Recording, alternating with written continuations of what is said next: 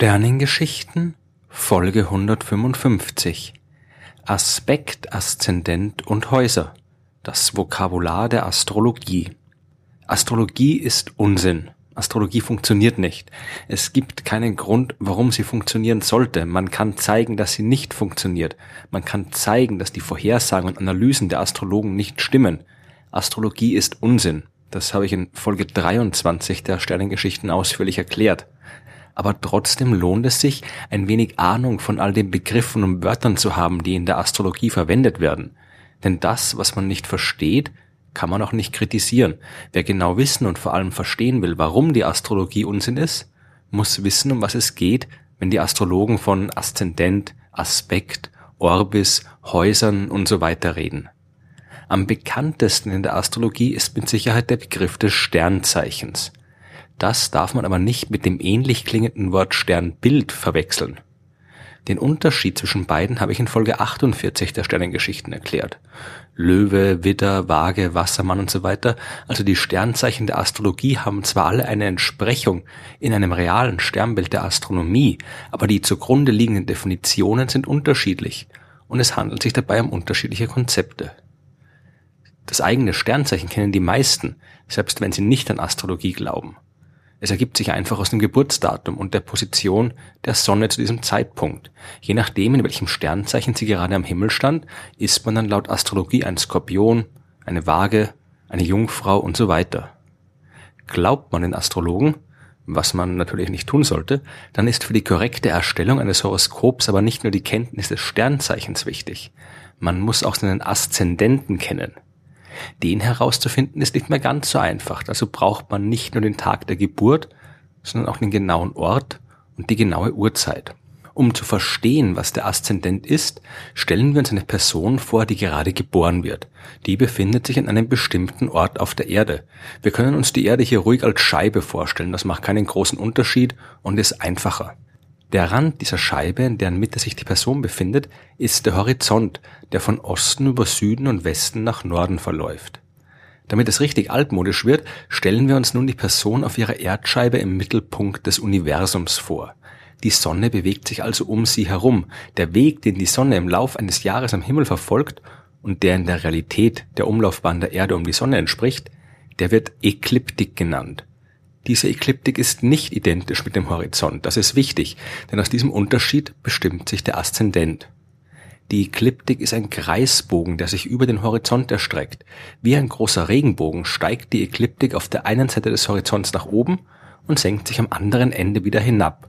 Wo und wie hoch am Himmel die Ekliptik genau verläuft, hängt einerseits vom Ort auf der Erde ab, an dem man sich befindet, andererseits auch von der Zeit, da die Erdachse ein wenig geneigt ist, blicken wir im Verlauf eines Jahres aus unterschiedlicher Position auf die Ekliptik. Im Sommer verläuft sie hoch über den Himmel, weswegen die Sonne ja da ebenfalls hoch steht.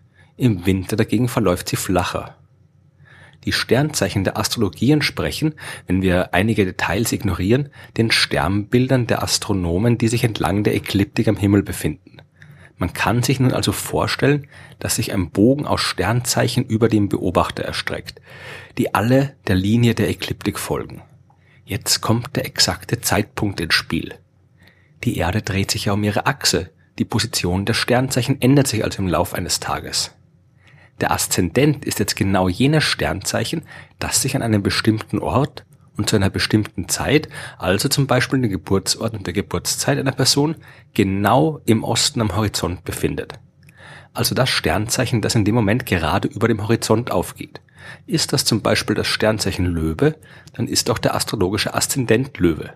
Man darf allerdings nicht vergessen, dass die Astrologie einen fiktiven Himmel betrachtet, der nicht der Realität entspricht. Wer aus astrologischer Sicht den Aszendent Löwe hat, kann nicht davon ausgehen, dass zum Zeitpunkt der Geburt tatsächlich genau dieses Sternbild im Osten am Horizont gestanden ist. Die Ausrichtung der Erdachse ändert sich im Lauf der Zeit und alles verschiebt sich deswegen auch ein wenig im Lauf der Jahrtausende.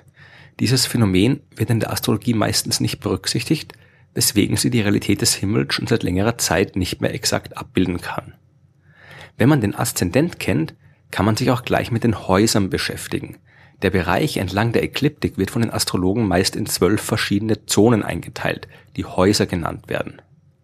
Die genaue Einteilung variiert und es hat im Verlauf der Jahrhunderte viele verschiedene Schulen, Vorschläge und Varianten gegeben und man ist im Prinzip frei, sich irgendeine der vielen Hauseinteilungen auszusuchen, beziehungsweise eine eigene zu erfinden. Aber normalerweise ist der Aszendent immer das erste Haus, also dasjenige, das gerade im Osten aufgeht.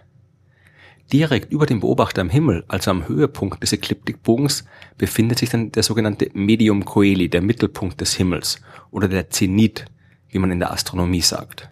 Genau gegenüber des Aszendenten, also am westlichen Horizont, findet man den Deszendenten. Und verlängert man den Bogen der Ekliptik nach unten, unter dem Boden hindurch, um den Kreis zu schließen, landet man beim tiefsten Punkt, der Imum Coeli, also Himmelstiefe, beziehungsweise in der Astronomie Nadir genannt wird. Entlang dieses Kreises liegen die zwölf Häuser der Astrologie, die im Allgemeinen vom Aszendent über Imum Coeli und Deszendent bis zum Medium Coeli und wieder zum Aszendent gezählt werden. Wie groß die einzelnen Häuser, also die Bereiche entlang der Ekliptik sind und ob sie alle gleich groß sind und all die anderen Details sind je nach astrologischer Schule unterschiedlich. Einig sind sich die Astrologen aber, dass man damit mehr über das Schicksal der Menschen herausfinden kann. Bestimmt man die Position der Planeten zu einem bestimmten Zeitpunkt, dann kann man nachsehen, in welchem der zwölf Häuser sie jeweils zu finden sind. Sagt ein Astrologe also etwas wie Jupiter befindet sich im fünften Haus, dann meint er damit, dass der Planet Jupiter an einem Punkt des Himmels steht, an dem sich entlang der Ekliptik gerade das fünfte Haus befindet. Vereinfacht gesagt sind die Häuser ein sehr simples Koordinatensystem. Die Planeten bewegen sich alle mehr oder weniger in der gleichen Ebene, in der auch die Erde um die Sonne verläuft. Da die Ekliptik nichts anderes ist als die auf den Himmel projizierte Erdumlaufbahn, folgen auch alle Planeten und auch Sonne und Mond dieser Linie, wenn sie sich über den Himmel bewegen. Die Häuser geben bestimmte Abschnitte entlang der Linie an und man kann so sehr grob markieren, wo sich ein Planet gerade befindet. Aus dem Aufenthalt der Planeten in den Häusern lassen sich dann im Weltbild der Astrologen bestimmte Aussagen ableiten. Haus Nummer zwei wird zum Beispiel oft als Haus des Glücks betrachtet, Haus Nummer elf als Haus der Freundschaft, Haus Nummer acht als Haus des Todes und Haus Nummer vier als Haus der Verwandtschaft. Treiben sich die passenden Planeten, also beispielsweise gerade in den Häusern acht und vier herum, könnte man daraus Vorhersagen über den Tod eines Verwandten ableiten oder auch nicht. Die Interpretation der Häuser und ihre Definition erfolgt ziemlich frei und wenn man es genau betrachtet, auch ziemlich beliebig. Außerdem gibt es noch viele andere Faktoren, die die Interpretation bestimmen, zum Beispiel den sogenannten Aspekt. In Horoskopen kann man oft auch Sätze lesen wie Sonne und Saturn stehen im Quadrat oder Mars und Jupiter stehen in Opposition. Damit sind die Beziehungen zwischen den Positionen der Planeten in den Häusern gemeint. Zeichnet man die Ekliptik als Kreislinie auf und markiert entlang dieser Linie die Häuser und die Positionen der Planeten, kann man vom Mittelpunkt des Kreises, der der Position des Beobachters entspricht, Linien zu den Planeten ziehen. Der Winkel, der zwischen zwei solcher Linien entsteht, wird Aspekt genannt.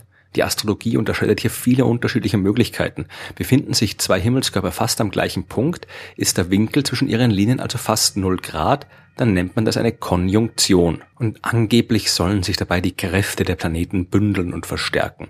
Ein Winkel von 180 Grad wird Opposition genannt. Die Himmelskörper stehen also genau an gegenüberliegenden Punkten der Ekliptik und wirken laut Astrologie dann gegeneinander. Beträgt der Winkel 90 Grad, spricht man von einem Quadrat. Bei einem Winkel von 120 Grad ist es ein Trigon und bei 60 Grad ist der Aspekt ein Sextil. Es gäbe auch noch Quinkunx bei 150 Grad, ein Semisextil bei 30 Grad, ein Quintil bei 72 Grad und so weiter. Alle Aspekte bedeuten etwas anderes und je nachdem können so auch die astrologischen Eigenschaften entsprechend verändert werden. Noch mehr Spielraum erhält man durch den Orbis. Damit beschreibt man die Abweichung, die laut Astrologen erlaubt ist, damit es sich immer noch um einen gültigen Aspekt handelt. Damit zum Beispiel eine Opposition stattfindet, muss der Winkel nicht immer exakt 180 Grad betragen.